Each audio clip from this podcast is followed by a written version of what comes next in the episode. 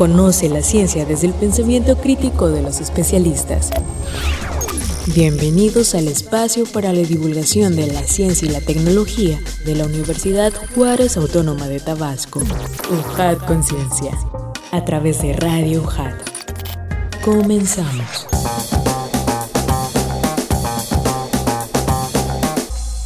¿Qué tal? Sean bienvenidos al programa de la divulgación científica y tecnológica. Esto es UJAT Conciencia, donde conoceremos más sobre el acontecer científico de nuestra Universidad Juárez Autónoma de Tabasco. Me da muchísimo gusto que nos acompañen. Soy Adrián de Dios y de parte de la Dirección de Difusión y Divulgación Científica y Tecnológica de la Secretaría de Investigación, Posgrado y Vinculación, les damos la bienvenida a este espacio donde conocemos de viva voz de nuestros investigadores todo en el acontecer universitario y la ciencia, por supuesto. Estamos transmitiendo desde Radio UJAT 107.3 FM Voz Universitaria y en internet en radio.ucat.mx. Contamos con redes sociales a través de Facebook y Twitter, donde nos encuentran como Ciencia y Tecnología UJAT. Como saben, siempre tenemos invitados de lujo en este programa y es que vamos a platicar con la maestra Elizabeth Magaña Villegas, profesora investigadora de la División Académica de Ciencias Biológicas, a quien le damos la más cordial de las bienvenidas. Maestra, bienvenida, ¿cómo le va? Muy bien, gracias, buenas tardes. Muchas gracias por invitarme a su programa. Y estamos más que encantados con usted porque el tema que vamos a desarrollar el día de hoy es muy importante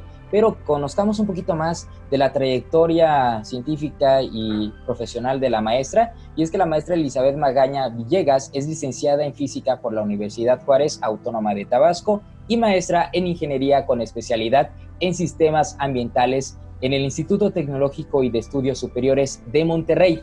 Es profesora e investigadora en la DACBIOL desde 1994, dedicándose desde el 2005 al estudio de la contaminación atmosférica. Participó también en los proyectos de servicios, mantenimiento y asesoría para la operación de la red de la calidad del aire ubicado en la parte sur de Tabasco y norte de Chiapas en instalaciones de Pemex, entre muchos otros estudios más. Maestra, pero antes de poder desarrollar el tema, nada más vamos a mencionar el nombre que es evaluación y simulación del efecto de cocción bajo condiciones de trópico húmedo en la calidad del aire interior. Vamos a escuchar una cápsula de introducción para irnos contextualizando en este tema muy interesante para todos.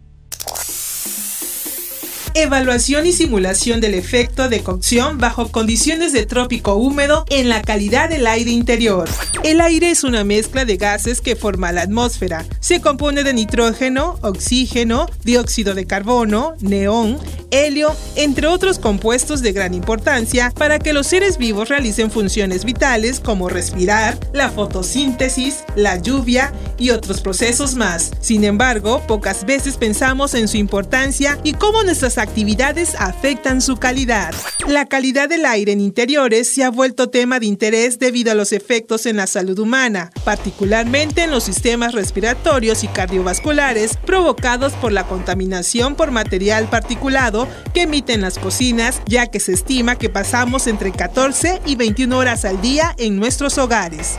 Las investigaciones más recientes en México se han dirigido a zonas rurales con métodos de cocción a base de madera. Por otro lado, la CAI en cocinas residenciales se ha abordado desde diferentes perspectivas, mayormente como experimentos controlados. El presente estudio se realizó en un hogar en la zona urbana de Villahermosa y analiza la cocción de alimentos estableciendo una relación entre la variabilidad y el comportamiento por la contaminación por material particulado, con los factores tipo de cocción, duración de la cocción y la hermeticidad, así como sus periodos de retorno. La investigación se desarrolla con experimentos no controlados para las variables de tipo y duración de la cocción y la hermeticidad controlada. Por lo tanto, es indispensable concientizar a la población de las consecuencias que puede traer un espacio con mala calidad de aire, por lo que adicionalmente se desarrolló una herramienta digital para simular la calidad del aire interior que ayude a la población a comprender la complejidad de la problemática. Reportó para UJAT Conciencia Ángeles Jiménez.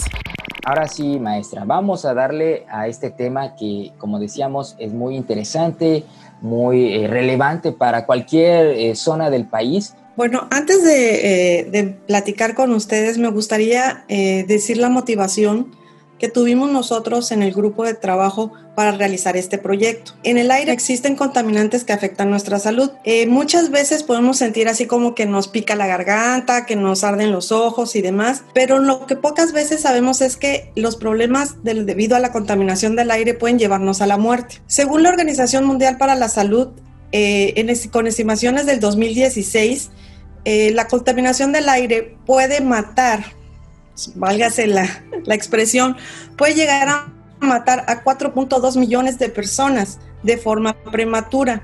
Esto es casi cuatro veces más lo que ha eh, el fenómeno del COVID en estos, en, estos últimos eh, meses. En el caso de México, el Instituto de Métricas y Evaluación de la Salud, con datos del 2017, nos dijo que la contaminación del aire provocó cerca de 48 mil muertes, también de forma prematura. Y en Tabasco, con datos del 2018, eh, el gobierno del estado informó que si en Tabasco cumpliéramos con las normas de calidad del aire respecto a material particulado, se podrían estar evitando cerca de 89 muertes nada más en la zona metropolitana Villahermosa-Nacajuca. Es importante destacar que estos datos que yo estoy proporcionando ahorita son eh, datos que se generan de estudios donde se puede corroborar, por un lado, la calidad del aire y por otro lado, las enfermedades que se registran en los, en los centros de salud. Estos datos solamente eh, corresponden a, a ciudades donde se hace un monitoreo de calidad del aire o de los contaminantes que hay en el aire. En pocas palabras, estos 4.5 millones, estos 48 mil personas, estas 89 personas de las que yo estoy hablando, en realidad son muchas más, ¿sí? Eh, es, bien importante resaltar esto. Em, nosotros estamos conviviendo día con día con contaminantes en el aire, los, los, los, respiramos constantemente. En particular, hay un contaminante que es bastante perjudicial y es uno de los que a los que más les han eh, atribuido las, estas muertes, que es el material particulado. ¿Qué es el material particulado? El material particulado son partículas que están en suspensión, que pueden estar conformadas de sólidos y o líquido y que son tan pequeñas, tan pequeñas que pueden ingresar a nuestro sistema respiratorio. En el caso de nosotros, eh, estudiamos, por ejemplo, el, proceso de cocción. En el proceso de cocción, como es un proceso de donde se quema un combustible, en este caso es, es gas, se genera material particulado de un tamaño muy, muy pequeño que nosotros le llamamos las PM2.5. Son todas aquellas partículas cuyo diámetro eh, dinámico es menor a 2.5 micras.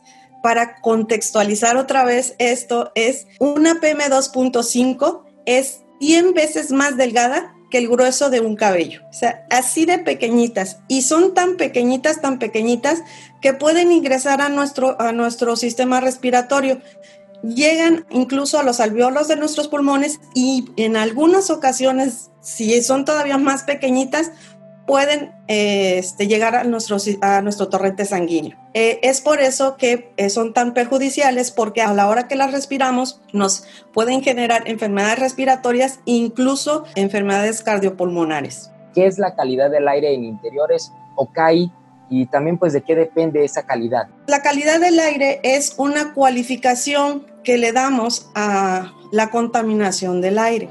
Cuando nosotros estamos estudiando la contaminación del aire, normalmente estudiamos eh, contaminantes y la concentración que hay en el aire. Eh, por ejemplo, material particulado, la concentración 120 microgramos sobre metro cúbico. Entonces, lo que se hace es una cualificación ese número se asocia con una característica. Ya vamos a decir que la calidad del aire es buena, regular, mala, muy mala o extremadamente mala. Entonces, cuando nosotros hablamos con la, con la población, le decimos en base a esa cualificación y pues es más fácil que no se entiendan, porque ya si nosotros le decimos en este momento hay mala calidad del aire, entonces ella va a entender, esa persona va a entender que puede estar en un riesgo. Las normas mexicanas actuales buscan que las personas estén conscientes de lo que está pasando. Esta cualificación también se asocia a un riesgo que las personas eh, corren. Entonces, cuando se informan sobre la calidad del aire, se dice, por ejemplo, en este momento la calidad del aire es aceptable, pero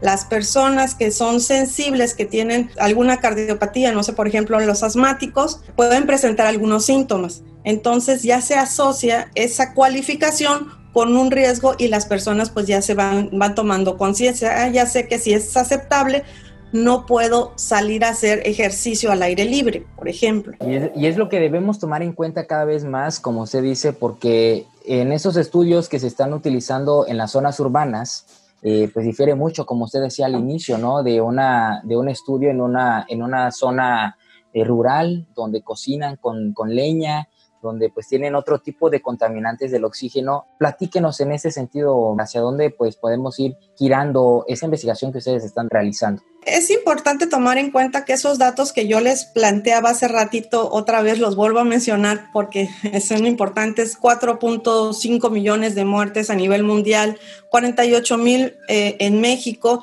y 89 eh, en la zona metropolitana de en Villahermosa, Nacajuca. Todos esos datos fueron obtenidos eh, justamente para zonas eh, urbanas y fueron obtenidos considerando las concentraciones de los contaminantes que hay en el aire ambiente, o sea, en la parte, en la parte exterior. Sin embargo, eh, la mayoría de las personas eh, pasamos más del 90% de nuestro tiempo en interiores, ya sea en la casa, en la escuela, en la oficina, centros comerciales. Bueno, ahorita la situación del COVID nos obliga a estar 100% del tiempo en casa. En el momento en que estamos en un, en un espacio interior, el aire de, de afuera pues ingresa al, interior por las ventanas, por la puerta, por cualquier rendija que esté, esté, esté abierta, nos va a ingresar el aire del exterior.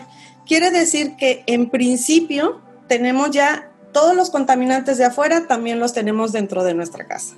Sin embargo, en nuestra casa nosotros hacemos algunas actividades. Caminamos, barremos, prendemos veladoras, cocinamos, rociamos algún aerosol, etc. Entonces, todas estas eh, actividades que hacemos del día a día también generan contaminantes en, en, nuestro aire que nosotros estamos respirando. Es por eso que eh, la Organización Mundial para la Salud ha determinado o ha este, establecido más, o, puntualizado, más que establecido, que la contaminación del interior, la calidad del aire en interior puede llegar a ser más letal que la del exterior, porque nosotros tenemos todos los contaminantes de afuera más todos los que estamos generando, pero inmersos en un volumen mucho más pequeño. Uno de los de las actividades que más contaminantes genera es la cocina y fue por eso que nosotros decidimos hacer un estudio centrándonos en el proceso de cocción. ¿Y cómo se mide entonces la calidad del aire en interiores en, en, nuestra casa, maestra? ¿Cómo lo podemos medir? ¿O ustedes cómo hicieron ese estudio? Bueno, eh, existen varios, eh, varios equipos. Eh, ahorita en Mercado Libre o en Amazon se pueden encontrar varios equipos que son bastante accesibles, van desde los mil pesos hasta algunos más sofisticados como los que nosotros tenemos, que pueden ya costar eh, varios cientos de, miles de pesos, que esencialmente lo que hacen es eh, detectan a través de la interacción con, con la luz la cantidad de partículas que hay en el aire. A estos equipos nosotros les llamamos fotómetros de dispersión. Estos fotómetros de dispersión eh, van a determinar principalmente el material particulado. No es el único contaminante que hay en, en las casas. De hecho, en las casas eh, hay varias, eh, varios gases que también nos preocupan, como es el CO2 que también se genera cuando estamos eh, cocinando o los formaldehídos o orgánicos volátiles. Sin embargo, vuelvo a, vuelvo a insistir por la por el impacto que tiene en el sistema respiratorio, el material particulado ahorita es uno de los contaminantes que más preocupa en el ambiente. No lo vamos a poder evitar, todas nuestras actividades que hacemos las generamos. Lo que sí podemos hacer es eh, cambiarlas, eh, hacerlas de forma diferente para ir eh, reduciendo nuestros, nuestras concentraciones de PM10 en la casa. Por eso es muy importante que conozcamos cuáles son las concentraciones o los niveles de contaminante que hay en la, en la casa. En el caso de nosotros, eh, realizamos un estudio en una casa que está localizada en la zona urbana de Villahermosa. La casa pertenece a la familia Oribe Montes y nuestra investigación se centró en analizar el comportamiento temporal de la PM2.5 en un proceso de cocción con base en factores como qué tipo de cocción estaba haciendo la señora, si estaba asando, si freía o hervía, cuál era la duración del, proceso de cocción, si el, proceso lo hacía de forma corta, menos de 30 minutos, o lo hacía de forma larga, más de 30 minutos. Y em, es, todas esas variables nosotros no las pudimos controlar. Lo único que sí le pedimos a la señora que pudiéramos controlar eran las condiciones de ventilación. Hubo algunos experimentos donde cerrábamos las ventanas para identificar eh, qué tanto se acumulaba cuando el contaminante no tenía mucho escape y, este, y en otros experimentos abríamos las ventanas. Es importante destacar que eh, nosotros no quisimos hacer el estudio en la casa de, de los miembros del equipo porque al, al saber nosotros todos estos, eh, todas estas variables y cómo influyen en el proceso de cocción, nosotros podíamos sesgar el experimento. Entonces nos fuimos a una casa con una señora este, que, no, que no sabe lo que, de lo que estamos eh, hablando. Bueno, bueno, sí le explicamos un poquito, ¿no? Pero no, no, no específicamente de los resultados. Y la dejamos ser, o sea, dejamos que ella cocinara como ella siempre acostumbraba a cocinar. Lo que queríamos era lo más real posible este experimento. De hecho, eh, los experimentos eh, como tal eran cada, cada evento de cocción y cada uno de los eventos de cocción se midieron con la ayuda de este fotómetro, se midieron algunos parámetros como es PM2.5, CO2, temperatura, humedad relativa. Estas medidas las hicimos muy cerca de la estufa, como a 15, a 15 centímetros de la estufa, porque queríamos identificar eh, cuáles eran las condiciones que, la, que, el cocinero estaba respirando. Eh, y también en, en, varios puntos de la, de la cocina fuimos eh, monitoreando la cantidad de partículas. Nos llevó todo un año estar midiendo porque, pues bueno, llegábamos a, en el momento en que la, la señora nos decía, oh, bueno, hoy voy a hacer un guiso que es, este, es freír y voy a freír durante varios, este, mucho rato, voy a freír como 30 empanadas, ¿no? Entonces, bueno, ya íbamos y hacíamos nuestro experimento. Fue una experiencia bastante interesante, bueno, nos llevó a resultados muy, muy importantes. Sí, porque además se, se inmiscuyeron tanto en la vida de las personas que me imagino que hicieron también un lazo muy, muy bonito y muy padre, ¿no? Porque pues ahora sí que les tocó, se metieron hasta la cocina, que era el principal punto, ¿no? De, de su estudio. Exactamente, nos metimos hasta la cocina. De hecho, yo quisiera agradecer en particular a la, a la señora Verónica Montes, eh, porque de verdad que tuvo que aguantar muchas cosas. los experimentos, eh, los necesitábamos medir la concentración antes de que ella empezara a cocinar para tener una línea base. Entonces, eh, medíamos durante 10, 15 minutos las concentraciones de nuestros contaminantes y ya una vez que ya determinábamos esta línea base que nosotros llamamos concentración de fondo, pues ya le decíamos, ya, ya puede entrar a su cocina. y entonces ya entraba ella, empezaba, empezaba a cocinar y pues eh, nosotros seguíamos monitoreando y cuando ella terminaba de cocinar, nosotros seguíamos monitoreando porque necesitamos identificar cuánto tiempo le llevaban a los contaminantes regresar a, las concentraciones iniciales, que eso es lo que nosotros llamamos tiempos de retorno. Hubo experimentos donde eh, llegamos a monitorear hasta dos horas y ahí estaban y yo creo que ya querían comer, y, pero nosotros seguíamos monitoreando, ¿no? Entonces sí fue, este, fue bastante, bastante, em, digamos, eh, extenso el, Sí, exactamente, exactamente. También surgen otras dudas, ¿no? Como los niveles de saturación, eh, bueno, se podría decir recomendables que podemos tener nosotros en nuestra casa con este KI y también cómo se relaciona, cómo intervienen los factores climatológicos y de temperatura. Por ejemplo, en Tabasco, que como sabemos es un, es un lugar caluroso y pues bastante húmedo. Quiero hacer la aclaración que en el caso de la calidad del aire en interiores, nosotros la estudiamos desde dos perspectivas. Uno es con los contaminantes y otro es con factores, eh, eh, parámetros de confort. En el caso de, los, eh, de la contaminación del aire, desde el punto de vista de los contaminantes, como puede ser en el, el PM2.5, cuando estos valores superan la norma, que en el caso del PM2.5 es 45 microgramos sobre metro cúbico en un promedio de 24 horas, este, estos, estos datos nos pueden generar eh, alguna enfermedad. No necesariamente en ese momento, muchas veces la enfermedad la podríamos tener eh, uno o dos días después. Eh, cuando nosotros estamos sometidos a grandes concentraciones.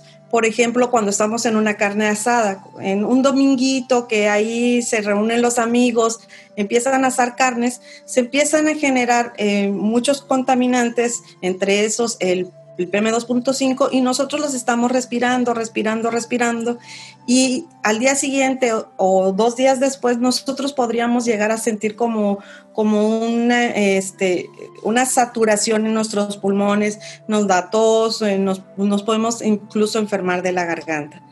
Eh, eso es en cuanto a los contaminantes eh, que en este caso nosotros le vamos a llamar contaminantes criterio, aquellos que ya están eh, plenamente identificados con enfermedades y que este, sobre esos ya eh, las, los gobiernos a nivel mundial han establecido eh, límites máximos permisibles para, para poderlos salvaguardar la salud de las personas. Y por otro lado tenemos lo que nosotros conocemos parámetros de confort. Los parámetros de confort pueden ser el CO2, la temperatura y la humedad relativa. Estos parámetros son valores que cuando se sobrepasan en un ambiente, en, el aire, pues nos van a empezar a generar molestias. Por ejemplo, muchas veces hemos estado en un auditorio que está repleto de gente y cuando nosotros estamos respirando, vamos generando el CO2, perdón, y este CO2 se va acumulando nosotros podemos empezar a sentir somnolencia, podemos empezar a sentirnos mareados, eh, en el caso de la temperatura y la humedad relativa pasa exactamente lo mismo. ¿Cuántas veces no hemos estado en un, en un salón que hay mucho calor y inmediatamente empezamos a sentir mucha pesadez? En el caso de calidad del aire en interiores, nosotros hacemos la evaluación justamente considerando estos dos panoramas hay una asociación importante entre la humedad relativa, por ejemplo, y el material particulado. Cuando empezamos la plática, yo les le comentaba que eh, las partículas es material que puede ser sólido o líquido, eh, muy, muy pequeñito.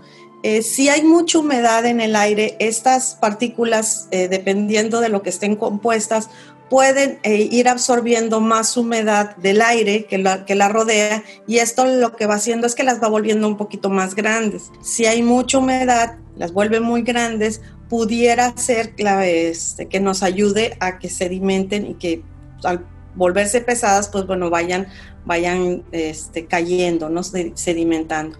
Sin embargo, en el caso de la cocción, pues hay que tomar en cuenta que eh, eh, las temperaturas van a ser muy altas, nuestras partículas no van a estar tan húmedas, eh, se están generando de un proceso justamente de cocción y pues eh, la humedad se va, eh, va desapareciendo de, este material particulado. Una de las cosas que, quiero resaltar es que nosotros eh, observamos en nuestro experimento varias etapas del comportamiento del material particulado. Hay momentos donde el material particulado es exageradamente, exageradamente elevado eh, es 10 veces, de 10 a 15 veces más elevado de lo que se recomienda en las normas mexicanas. ¿Esto qué quiere decir? Que por momentos eh, que pueden ser de 2, 3, 4 minutos quizás, el cocinero está respirando o está ingresando a sus pulmones una cantidad muy, muy, muy grande de material particulado. Eh, y eso puede pues, poner en peligro su salud.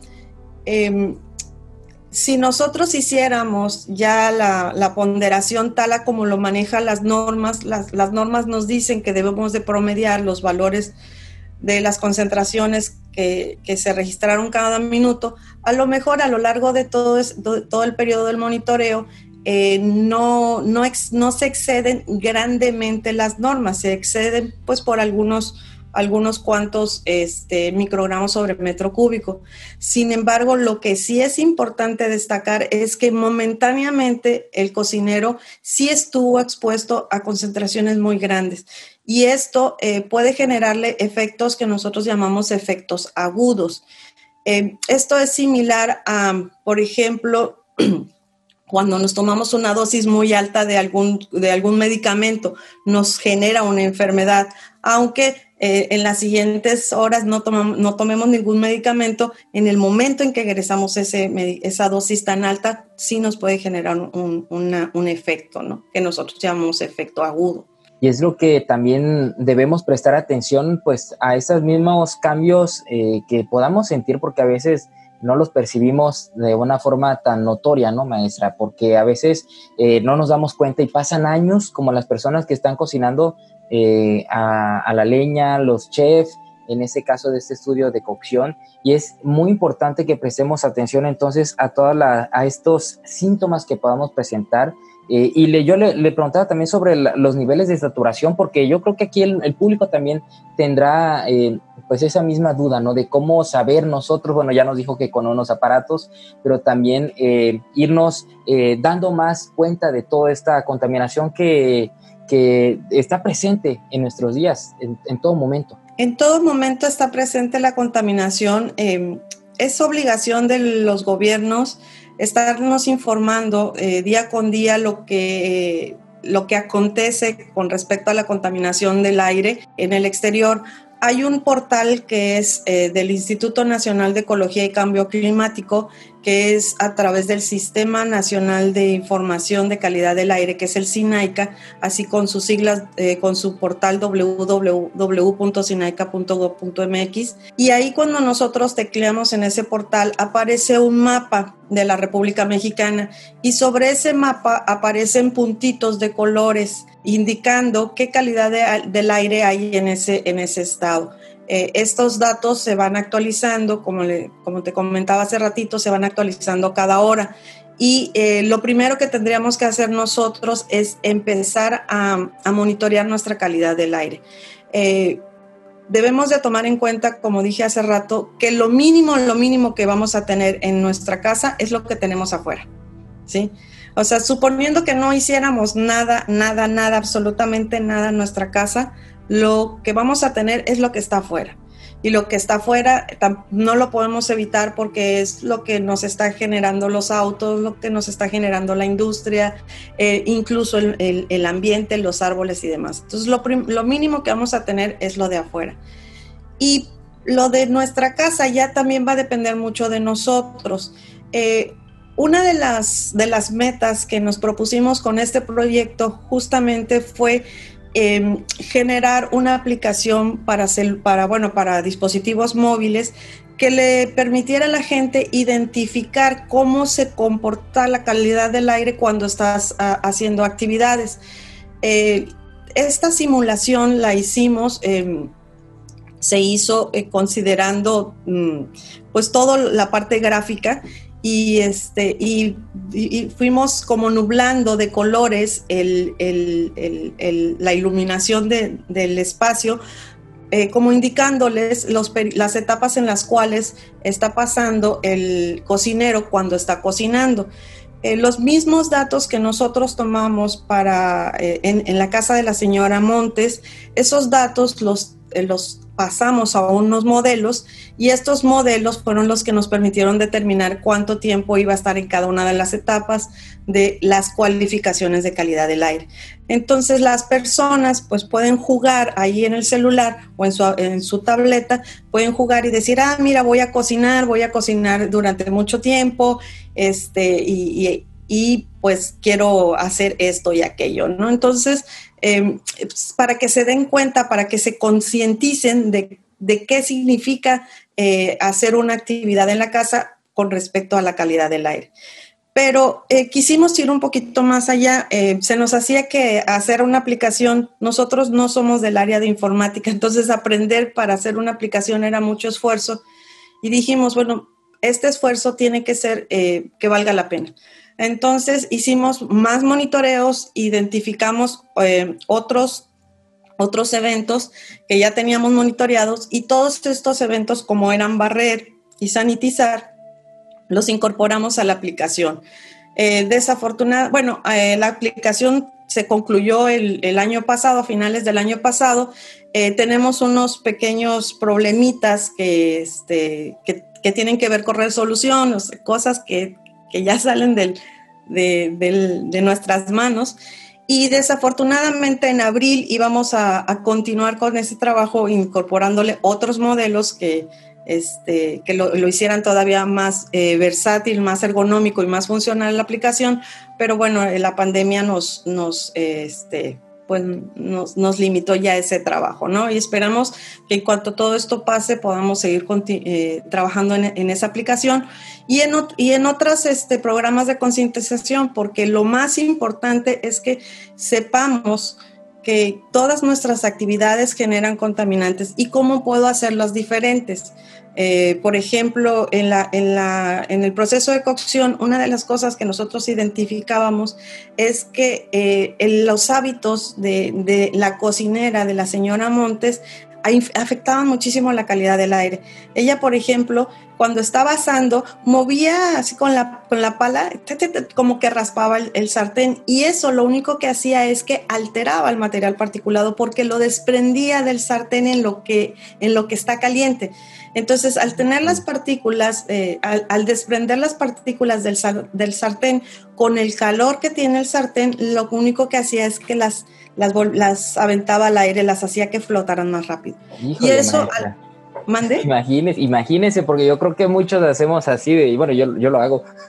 Estoy cocinando mis huevos fritos, así lo hacemos. Pero entonces nos está explicando que a veces cometemos errores que no debemos hacer al momento de estar cocinando, eh, como el caso que les pasó con la, con la señora donde estaban haciendo el estudio, ¿no? Sí, así es. Hay muchas, hay muchos hábitos que tenemos cuando hacemos las actividades y que muchos de esos hábitos los pudiéramos cambiar. Eh, lo mismo pasaba cuando ella estaba friendo, este, la costumbre de estarle removiendo el aceite y eso lo que hace es incluso que leve gotas de, aceite al aire y esos pues al final ella los respira, ¿no? Por ejemplo, una actividad que, que hacemos en casa es barrer y pues ni modo que no barramos, ¿sí? O sea, se tiene que barrer. Entonces, lo que se puede hacer es utilizar un mod, un paño de estos de microfibra, que en lugar de que estemos haciendo el proceso de, resuspensión con la, con la escoba, lo que vamos haciendo es atrapar las partículas y ya las dejamos en ese, en ese paño. Ya después ese paño con una aspiradora o con un poco de agua se puede, se puede limpiar. Y ya no elevamos tanto los niveles de material particulado. Todas nuestras actividades eh, van a generar que sea, haya una alteración y en muchísimos casos un incremento significativo en los niveles de material particulado en el aire, que estos al final del día nosotros los respiramos y eh, va perjudicando o va mermando nuestra calidad de, vida. Es importante tomarlos en cuenta eh, con pequeños hábitos en el cambio de, nuestras actividades podríamos, podemos tener eh, grandes beneficios. Y pues por otro lado, eh, también eh, podemos tener algunos aliados en, las casas, como son las plantas.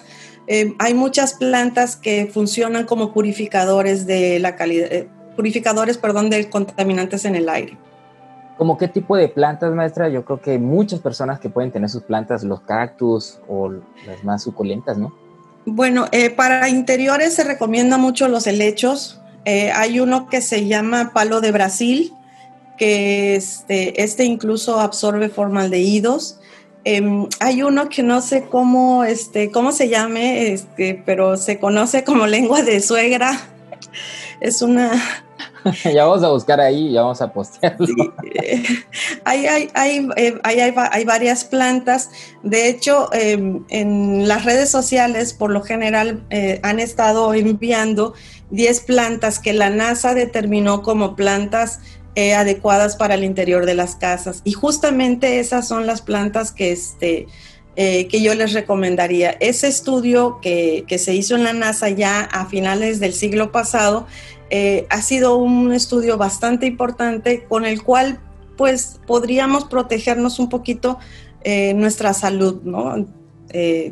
Vuelvo a repetir, no podemos evitar hacer cosas, pero sí lo que sí podemos hacer es protegernos. Si ya estamos conscientes de que existe un problema, que esa es nuestra finalidad, esa es una de las razones que, por las que nosotros estamos haciendo este estudio, es hacer conciencia en la gente, eh, pues hay que procurar eh, protegernos. y sobre todo también las acciones como usted menciona con los purificadores naturales y también otras acciones que pudiéramos hacer. Eh, bueno, yo creo que muchísimas personas eh, han implementado el abrir las ventanas lo más que puedan para oxigenar la casa. ese es un término muy común, ¿no? Oxigenar tu casa al abrir las ventanas. Esto funciona muy bien para, para limpiar el, interior, ¿no? Eh, sí, pero hay que tener cuidado porque tenemos que tomar en cuenta de, dónde vienen los de dónde vienen los vientos. A lo mejor lo abre, abres y lo único que estás haciendo es ingresar el contaminante del exterior y no estás eh, eh, limpiando tu aire porque nada más estás ingresando más contaminantes. Eh, por ejemplo, yo les platicaba a mis estudiantes de licenciatura, les digo, existe una norma que, del, que habla sobre no fumar en interiores y obliga a las personas que quieren fumar, las obliga a salirse, ¿no? Están en un centro comercial y les obliga a salirse. Por ejemplo, pensemos en Altabrisa. Entonces, muchas, mucha gente que, que tiene el deseo de fumar se sale, pero se sale y se queda en la puerta. Entonces, como, eh, como está, está en, la, en la puerta fumando y de repente ingresa una persona, a la hora de que se abre la puerta se hace un túnel de, de presión y, lo que, y ese túnel de presión lo que provoca es que el aire del exterior entre como bocanada hacia el interior. ¿Qué fue lo que llevó? Pues todo el humo del cigarro. Entonces, al, no está fumando en, dentro de, de Altabrisa, pero de todos modos está ingresando el aire a Altabrisa. Entonces es muy importante que tomemos en cuenta esas actividades, eh, esas situaciones, perdón, em, cuando nosotros hagamos eh, la, la ventilación de nuestras casas, pues tenemos que procurar que haya precisamente una recirculación del aire del interior hacia el exterior y viceversa. ¿no? Entonces, esa recirculación es bien importante. Si tenemos dos, dos ventanas encontradas, no sé, en el patio una y el frente otra, pues hay que procurar abrirlas al mismo tiempo para que lo que esté entrando por la, por la sala salga por el patio o viceversa. ¿no? Hay que tener en cuenta todo lo que usted nos está diciendo porque hasta la misma piel nos puede afectar sin darnos cuenta, a veces hasta, podemos decirlo, hasta más que los rayos ultravioleta. Pero, maestra, algo también que es muy importante de la vinculación que, puede, que pueden ustedes realizar con este estudio. Bueno, este estudio lo realizamos eh, tres, tres, profesores más bien de la DACPIOL, el maestro Sergio Ramos Herrera y el maestro eh, Jesús Manuel Carrera Belueta, fueron compañeros eh, míos en, este, en esta aventura completamente. Y bueno, y por supuesto tuvimos la colaboración invaluable de estudiantes quienes realizaron sus estudios de, tesis en este proyecto. El ingeniero eh, ambiental Jimmy Navarro Cahuil obtuvo justamente su título de ingeniero ambiental con el desarrollo de la aplicación móvil. Y el ingeniero ambiental Irving eh, Salvador Torres se encuentra actualmente desarrollando su tesis de maestría con, este proyecto. De hecho, él fue el que llevó la, parte más pesada porque él, él, fue el que realizó todo el monitoreo. Em, y bueno, este, este proyecto lo, lo hemos tratado de, de, publicitar lo más que podamos porque la idea es que la gente conozca los resultados. La universidad nos ha apoyado, el, el año pasado nos fuimos a Colombia a un congreso a presentar la aplicación móvil y a platicar con, eh, con investigadores del área de, de calidad del aire, porque es un congreso específico de calidad del aire. De igual forma, la, universidad ha apoyado al ingeniero Navarro Cahuil en algunos otros eventos. Entonces, nosotros hemos tratado de que este, este estudio, que la gente lo conozca, sepa cuáles son las acciones que puede hacer para disminuir un poquito los efectos derivados de la contaminación del aire en interiores por sus actividades diarias. En este momento nos encontramos ampliando un poco el, estudio, ya no es parte del proyecto, pero bueno, seguimos ampliando nuestros, nuestros conocimientos, monitoreando también eh, aerosoles, aromatizantes. Ahorita que pasamos todo el día en la casa, quisiéramos que nuestra casa oliera rico. Y estos aromatizantes no son otra cosa más que gotitas de aceite que están en, en el aire, flotando en el aire, pero que también las estamos respirando. Entonces, eh, los, tenemos a disposición en un portal que se llama Hablando al Aire, que está en, un servidor de LOHAT y que pues eh, eh, tratamos de, de, promocionar todos estos resultados para que la gente conozca y, se, y vuelvo a repetir, se proteja. Y sobre todo la conciencia que también debemos ir inculcando de manera personal a todas las personas con las que convivimos y como usted dice que esta información pueda llegar a más personas y poderla promover porque es importante la conciencia que necesitamos sobre este tema, sobre lo que estamos respirando. Ese nombre que usted dice hablando al aire tiene una gran repercusión para nosotros, para radio, pero también para este tipo de estudios es importantísimo. Algo más que quisiera agregar sobre este estudio, ya nos tenemos que ir, pero algo con lo que se quiera despedir. Bueno, nada más recordarles que el aire es muy importante, es, es un vínculo importante eh, para la vida, de cual dependemos más incluso que el alimento o del agua, ¿no? Y que la contaminación del aire ahorita está representando uno de los riesgos de salud más, más eh, importantes en el, en el mundo. Si nosotros reducimos la contaminación del aire, podríamos salvar muchísimas vidas y reducir la contaminación del aire está en nuestras manos. Hay dos dichos que yo tengo. El primero es ojos que no ven, corazón que sí siente y pulmones que resienten. Es un dicho que, que creamos justamente para crear conciencia eh, porque la contaminación del aire eh, casi no la vemos, no es como los ríos que los podemos ver verdes o turbios, no es como la basura que la podemos ver amontonada o no es como el suelo que, vemos el manchón de, petróleo ahí en el suelo. La contaminación del aire podemos no verla y estar con, concentraciones de gases muy, muy peligrosos. Eh, por eso precisamente tendemos a ignorarla. No debemos de hacerlo. La contaminación del aire es muy importante, muy, muy, está casi, está presente casi todos los días de nuestra vida y podemos hacer eh, cambios eh, significativos en nuestros hábitos, como usar el, los el, coche, por ejemplo, cuando verdaderamente sea necesario, eh, no dañar las, pues la vegetación, lo que nos han estado diciendo sobre el, el, calentamiento global. Y eh, otra de, las, de los dichos que yo tengo también es eh, decirle a la gente que todos somos parte del problema de la contaminación del aire. Precisamente por eso, porque todos somos parte del problema, todos debemos ser parte de la solución. No podemos esperar eh, de brazos cruzados, que el gobierno nos resuelva, eh, nos resuelva el, el, problema, cuando está también en nuestras manos cambiar nuestros hábitos, no quememos basura, las carnes asadas, en verdaderamente en momentos muy, muy especiales, no es necesario hacerla todos los fines de semana, por ejemplo, ¿no? Híjole, y tan importantes que son para festejos.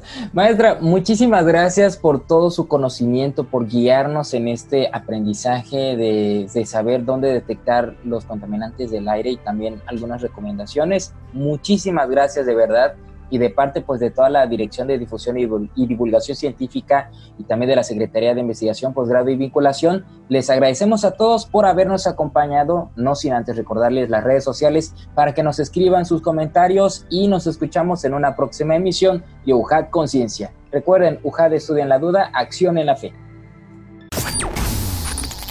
Esto fue una producción de la Secretaría de Investigación, Posgrado y Vinculación con el Centro de Comunicación y Radio UJAD. Los esperamos en la siguiente emisión en UJAT Conciencia.